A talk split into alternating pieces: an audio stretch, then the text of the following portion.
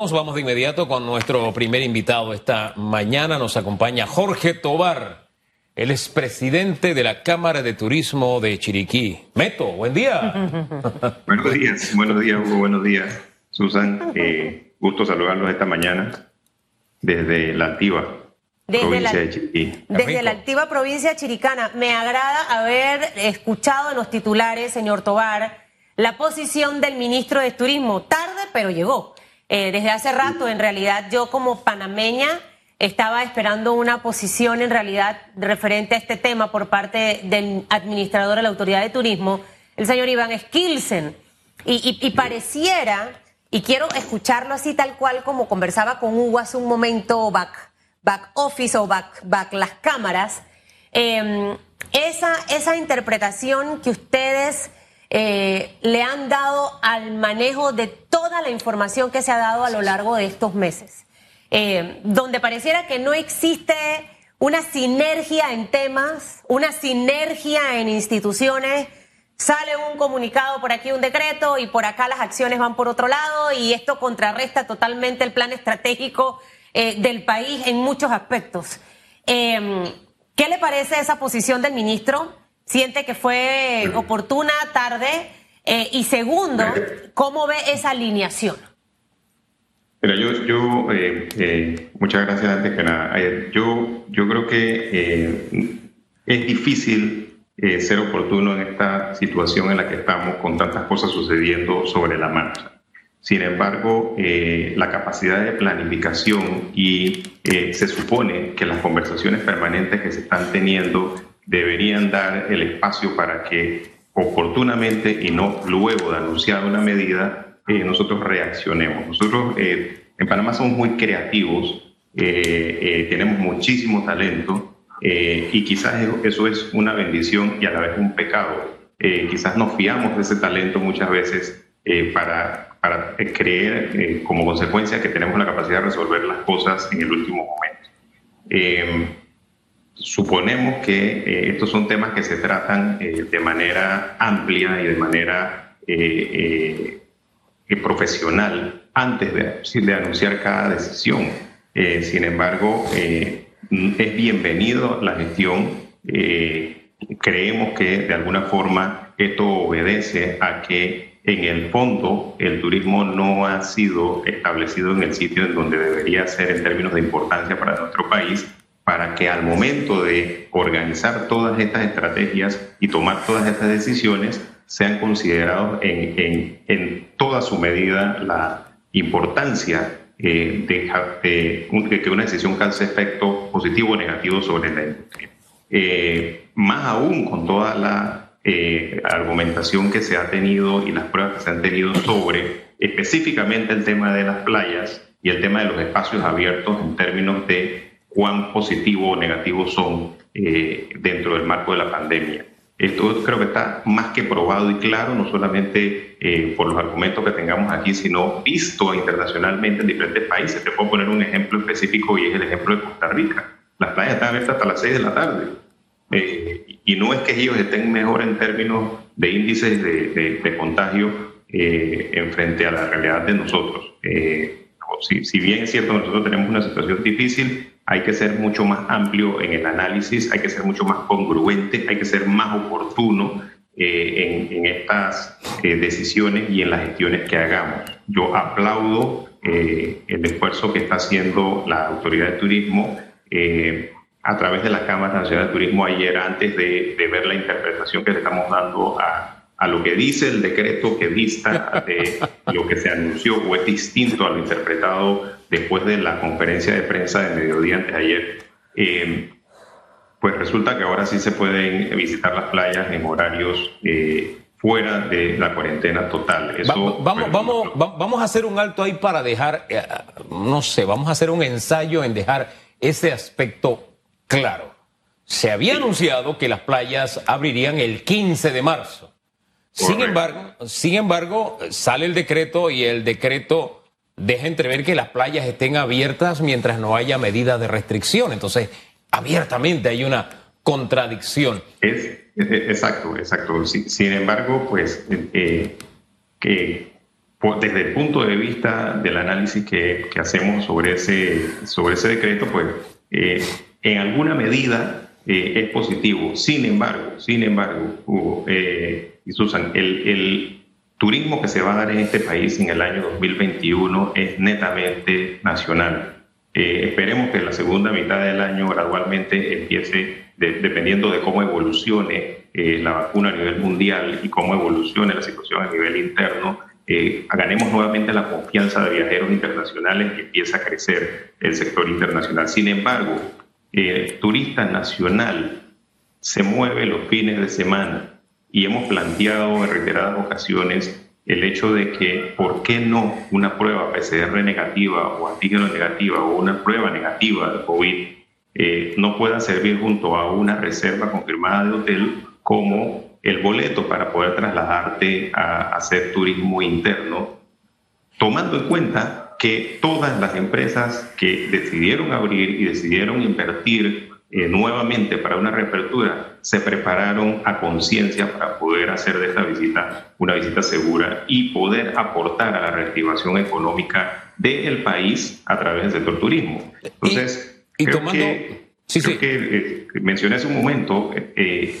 esto deja ver cuán importante o cuánto peso nuestro sector tiene dentro de la economía nacional. Eh, vamos a tratar de, ayudar a ese turismo interno que usted dice es el que va de alguna forma a sustentar la industria este año.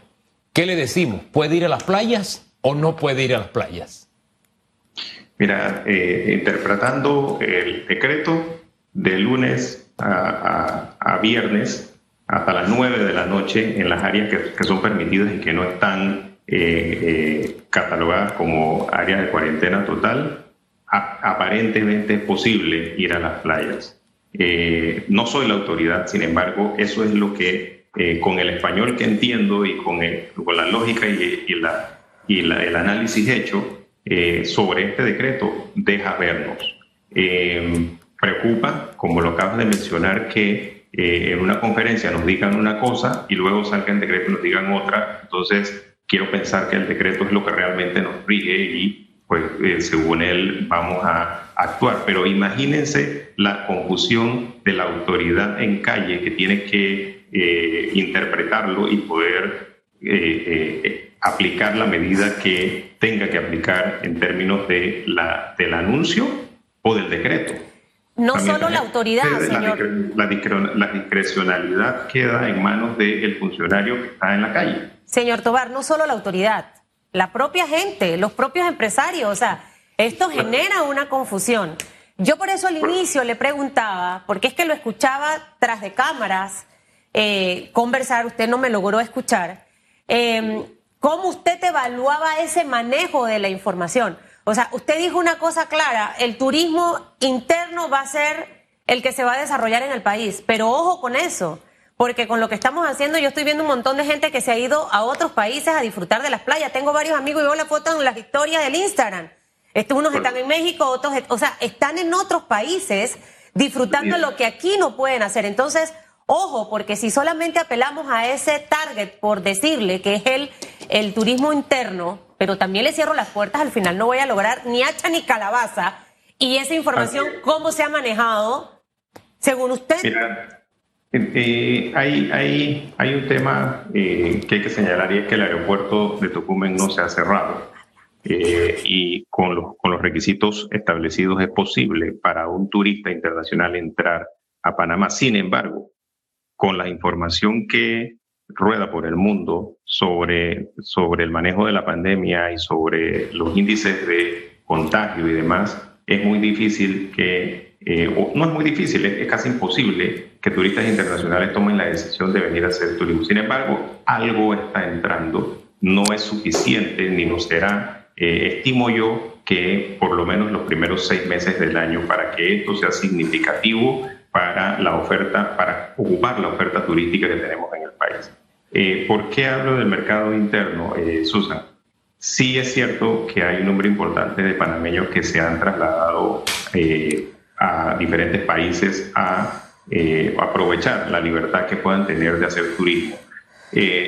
Obviamente es lo que nosotros estamos argumentando y estamos luchando por corregir en función de ser mucho más amplios en el análisis y ser mucho más efectivos en las medidas en función de no perjudicar la parte económica, la recuperación económica, sobre todo el sector turismo, el sector terciario en términos generales, los servicios en términos generales, de forma presencial, eh, están prácticamente quebrados porque no tienen eh, la posibilidad de eh, activarse según las decisiones que se toman. Hombre, vamos, vamos a utilizar el, vamos a usar el sentido común. Usted habló de una serie de, de, de medidas que ustedes han propuesto para que la gente de alguna forma pueda ir a los hoteles, pueda hacer turismo.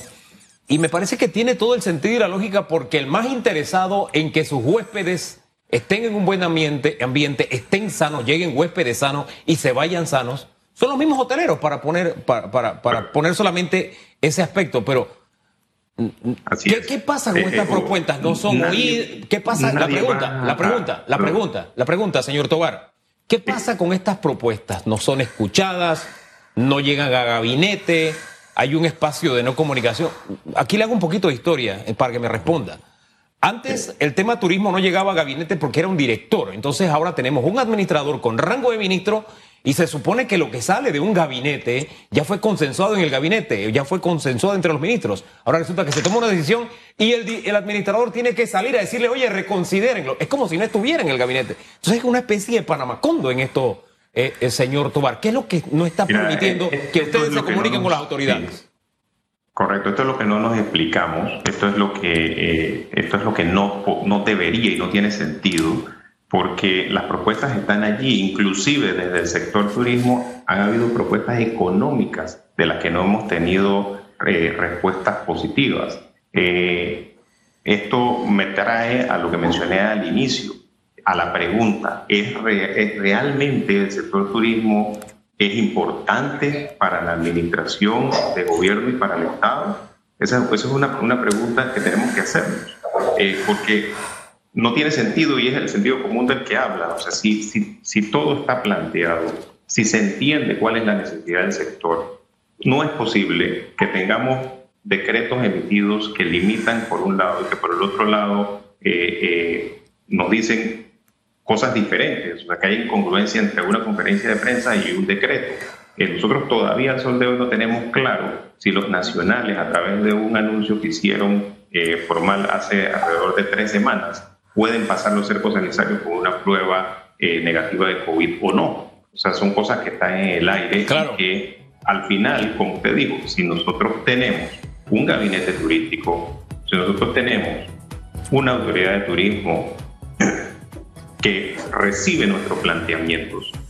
¿Cómo es posible que a la hora de las decisiones, esos planteamientos no son valorados en su amplio contexto para poder medir, para poder tomar decisiones reales sobre el daño que se está haciendo a la industria y, y, a la economía. Dejemos la interrogante ahí, es una pregunta que nos hacemos todos, pero en fin, señor Tobar, muchísimas gracias por conversar con Panamá. Que tenga muy buen día.